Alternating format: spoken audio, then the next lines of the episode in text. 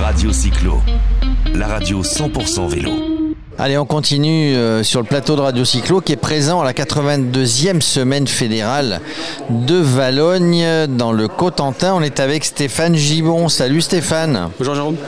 Alors toi, tu as plusieurs casquettes. Hein. Bon, tu n'en as pas sur la tête. Ce matin, tu étais, sur les, étais sur, les, sur les parcours. Bah, tu as plusieurs casquettes parce que tu es dans le comité d'organisation, on va dire. C'est comme ça qu'on s'était connus la, fois dernière à Cognac. Et un petit peu quand vous faisiez la promotion de la semaine fédérale au Paris-Brest-Paris. Euh, donc tu es dans le comité l'organisation, mais depuis, euh, bah, tu as fait ton chemin, tu es rentré au conseil d'administration de la FF Vélo. C'est exact, oui.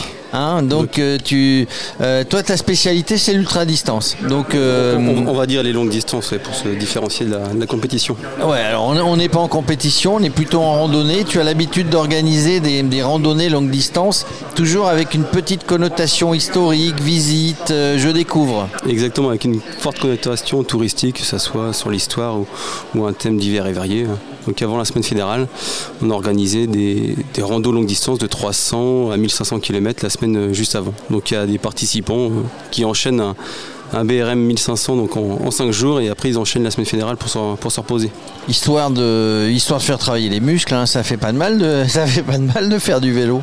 Donc qu'est-ce que tu as organisé cette année? En plus de tout ça, tu, moi je te vois sur les réseaux sociaux, tu organises des tas de, des tas de randos. Donc euh, au club à Montebourg, on a d'abord organisé un BRM 200 au mois de, de, février, le 6 février, en s'adaptant, en créant des, des, départs par groupe de 6. Donc on a eu 100 participants à notre BRM 200 de février.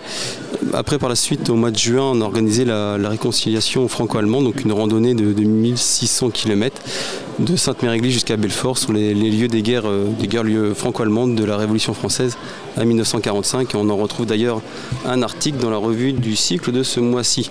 Et eh oui, donc euh, il y a de plus en plus de gens qui s'intéressent euh, à ces randonnées, d'abord au vélo, deuxièmement à des randonnées longue distance, et, a ce que tu organises parce qu'il y a toujours cette connotation historique et touristique. Oui, euh, il y a quelques années, on va dire jusqu'en 2018, on avait du mal à attirer plus de 30 personnes à venir tout au bout du continent à Montebourg pour faire des, des randos longue distance, et désormais sur chaque événement, effectivement, on atteint la, jauge de 100 qu'on se fixe.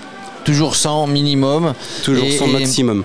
maximum et dans la bonne humeur, euh, avec des gens qui expliquent un petit peu ce qui se passe, qu'on voit c'est-à-dire dans, le groupe avec toi, il y a, aussi, puisqu'il y a cette connotation historique et historique, on explique aussi les monuments qu'on est en train de voir, les territoires qu'on est en train de traverser. Exactement, par exemple sur la réconciliation franco-allemande, chaque participant est parti avec un livret de, 70 pages avec tous les, lieux de mémoire qu'il peut y avoir sur, le parcours pour, pour rouler intelligemment. On a fait de même sur le Tour de Normandie que nous avons organisé la, la semaine dernière. Donc tout le monde est parti avec un petit carnet pour louper aucun, aucun élément du, parcours. Voilà, le vélo, donc c'est sport santé, mais en même temps, on se, on se cultive, c'est ça. Alors la fédération française, bah, ils ont vu un petit peu que, que tu organisais des trucs sympas, que tu étais dynamique, ils t'ont dit, ben, viens nous rejoindre un petit peu, tu vas t'occuper d'un certain nombre de choses avec nous. Euh, c'est plutôt, je me suis présenté, j'ai été. oui, oui, mais bon, ils sont contents, hein, je te le dis quand même. Hein. Ils sont contents. Ils sont, ils sont contents que tu sois élu parce que euh, pour plein de raisons, bon, tu, tu, tu rajeunis un petit peu l'équipe, tu amènes ton, tu amènes ton dynamisme euh, et puis tu vas explorer avec avec la, FF Vélo, en Fédération française de cyclotourisme, des choses qui n'étaient pas forcément au catalogue de la FF Vélo en fait, ça a toujours été au catalogue de, la Fédé, le, Paris-Brest, euh, Paris randonneur à, 90 ans, des, raids dans les chemins. Ça fait une vingtaine d'années que des clubs de, la fédération l'organisent. Mais effectivement, c'était très, peu mis en valeur à l'extérieur. Et le but, c'est de faire venir des pratiquants qui connaissent pas du tout la fédération et encore moins nos clubs, à venir participer à nos randonnées et par la suite se, licencier dans l'un de nos clubs. C'est ce qui a très bien marché avec l'Audax Club Parisien en mois de juin. Nous avons réussi à avoir plus de 200 femmes venir faire un 200 km et elles espèrent bien en fidéliser quelques-unes à leurs organisations et à, leur, euh, et à leur club. Alors je rappelle l'Audax Club parisien, c'est l'organisateur du Paris-Brest-Paris qui aura lieu, euh, qui aura lieu, qui aura lieu, qui aura lieu en août 2023 puisque c'est tous les 4 ans. Il y, a, il y a, un directeur événementiel tiens, qui a été nommé, notre ami Jean-Pierre Chardon. Euh, on va essayer de l'aider, nous, avec nos modestes moyens Radio Cyclo sur, euh, sur cette randonnée. J'ai entendu dire aussi que tu t'intéressais un petit peu au Biking Man. Ça te parle le Biking Man Oui, comme tout événement. comme tout événement, parce parce qu'ils aimeraient bien. Tiens, je croyais qu'ils étaient en discussion, mais bon, ils, aimeraient bien être en partenariat avec la FF Vélo. C'est quelque chose. Alors là, c'est plus, c'est une randonnée euh, sans être compète, tout en étant compète. Euh, bon, il, y a des classements, mais c'est surtout une randonnée. Les gens qui l'organisent, en tout cas, sont sur un petit peu comme toi, sur dire on découvre la nature, de beaux paysages, etc. Il y, a beaucoup de randonnées ultra distance comme ça, des, brevets, des diagonales. Il y a des tas de choses qu'on peut trouver de toute manière sur la France entière. On trouve énormément de choses, mais on va dire on trouve de, tout, euh, avec des parcours pas forcément toujours de qualité. Oui, donc toi, tu es là aussi pour dire si vous voulez un partenariat avec la Fédé, il faut qu'on regarde de plus près les parcours que vous êtes en train d'organiser. Il y a un article sur le Bike Man, hein, c'est ce que je vois sur, de, sur avant, effectivement. Et on va euh, s'occuper de, mettre en valeur les, parcours de qualité de, nos clubs. Ils sont nombreux. Euh, on va déjà s'occuper euh, de ça, de mettre tout ça, de mettre tout ça en avant, effectivement. 3000 clubs quand même, 3000 hein. clubs, plus de 100 000 licenciés, ça fait du monde à s'occuper. Et surtout, surtout il n'y a qu'une quinzaine de, clubs qui organisent des longues distances. on peut estimer entre 1500 personnes de, licenciés à la fédération qui pratiquent les longues distances. Alors on rappelle que la longue distance, il ne faut pas y aller comme ça, euh, sans être entraîné, sans être préparé. Qu'est-ce que tu aurais comme conseil à donner? Ne vous aventurez pas quand même là-dedans, sans être préparé. C'est comme tout sport euh, d'endurance, ça, mérite de monter progressivement en, distance. C'est ce qu'a très bien compris le DAX Club parisien depuis de nombreuses années. Parce que, il y a des brevets Il y a des brevets, par exemple, pour s'inscrire au Paris-Brest-Paris, qui est une épreuve de, 1200 km à réaliser en moins de 90 heures. Ils imposent pour s'inscrire toute une série de brevets de 200, 300, 400 et 600. effectivement, ça permet à chacun de, s'étalonner et d'apprendre de, son propre retour d'expérience en termes d'alimentation, de sommeil, de matériel. Comment dire? Chacun doit se, se forger sa propre expérience et non pas sauter trop rapidement les étapes. Oui, parce qu'on peut bénéficier d'un transfert d'expérience euh, des gens qui l'ont fait. Par contre, c'est la connaissance de son corps, le matériel.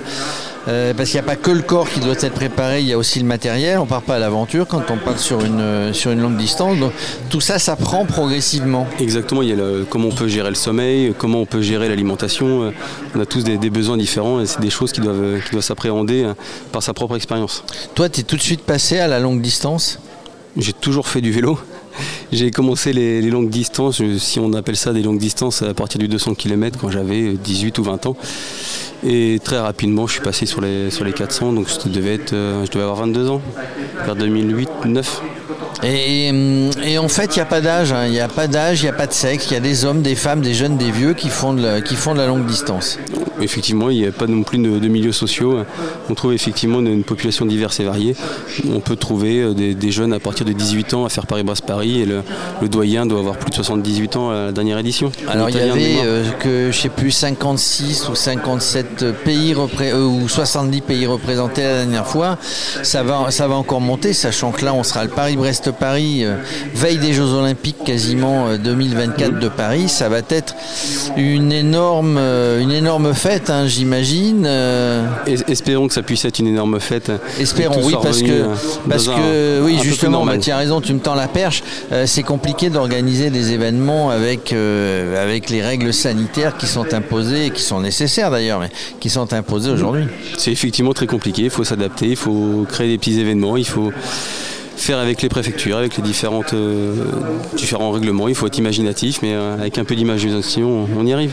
Par exemple, cet hiver, euh, le club, que ce soit Ultra Cycling Aventure à Caen ou, nous-mêmes à, Montebourg, on a organisé des brevets en faisant des inscriptions par, par groupe de 5. Il faut, juste respecter, mais, mais, on peut encore faire. Par, par 5 tous les 10 minutes, ça posait aucun souci, on a respecté toute la, toutes les directives sanitaires en vigueur. Et ton nouveau job, euh, ton nouveau job à la, à Fédé, ça te prend du temps euh, il faut, tu, étais préparé?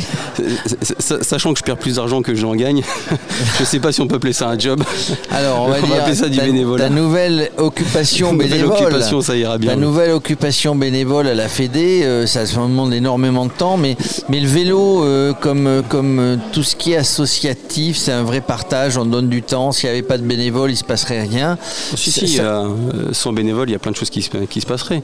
Paris-Brest-Paris sera à 1500 euros l'inscription, comme on peut voir sur d'autres organisations professionnelles. Oui, donc là, grâce, grâce, grâce au fait qu'il y ait des bénévoles, euh, grâce au fait qu'il y a des bénévoles, ça coûte un petit peu moins cher de faire le Paris-Brest-Paris. Ça Mais coûte donc, ça... moins cher qu'une organisation professionnelle, oui. Tu, tu, es passionné, toi, tu, tu, tu fonces, bah, tu, tu, tu as pris évidemment ton travail, euh, ou alors c'est pas un travail, ton, ton, bénévolat euh, à la Fédé à cœur et, tu essayes d'apporter ce, que tu, connais, ce que tu sais faire. Oui, mais tout d'abord on a commencé par, créer au sein de la commission longue distance de la, fédération un label de randonnée labellisé longue distance. En fait, on va bâtir un calendrier de randonnée euh, de longue distance de qualité organisé par nos clubs et on va valoriser le, travail fait par nos clubs depuis des décennies.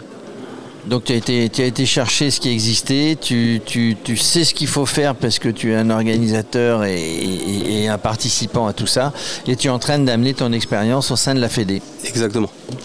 Bon ben merci Stéphane, on se retrouve sur plein de, de. Qu'est-ce que tu avais d'autres choses à nous dire sur des choses à organiser cette année? Qu'est-ce que tu organises toi? Eh ben, Déjà, c'est deux des premiers événements de, que j'ai d'abord exprimé, le BRM des, deux sauts blancs, ah, le BRM 200 des marais blancs en février, la réconciliation en juin. Et la semaine dernière, on a proposé un tour de Normandie, un tour de la Manche, un tour du Cotentin. Un petit, un petit gravel de 150 km, on atteint la jauge aussi des, des 100 participants. Et pour ceux qui pensent que le Nord Cotentin était plat, normalement aujourd'hui ils ont compris que ça l'était un peu moins.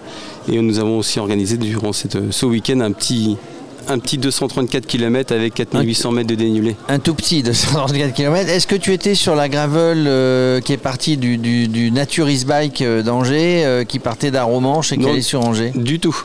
Non, ils t'ont pas demandé Non, du tout. Bah, ils nous demanderont la prochaine fois. Parce que, je, crois qu'ils cherchaient surtout des bénévoles. Ils cherchaient des bénévoles, Thierry Gintran et puis la ville d'Angers qui organisait. Ils cherchaient surtout des bénévoles. Il me semble que ça a été une réussite, hein, donc en termes de participants.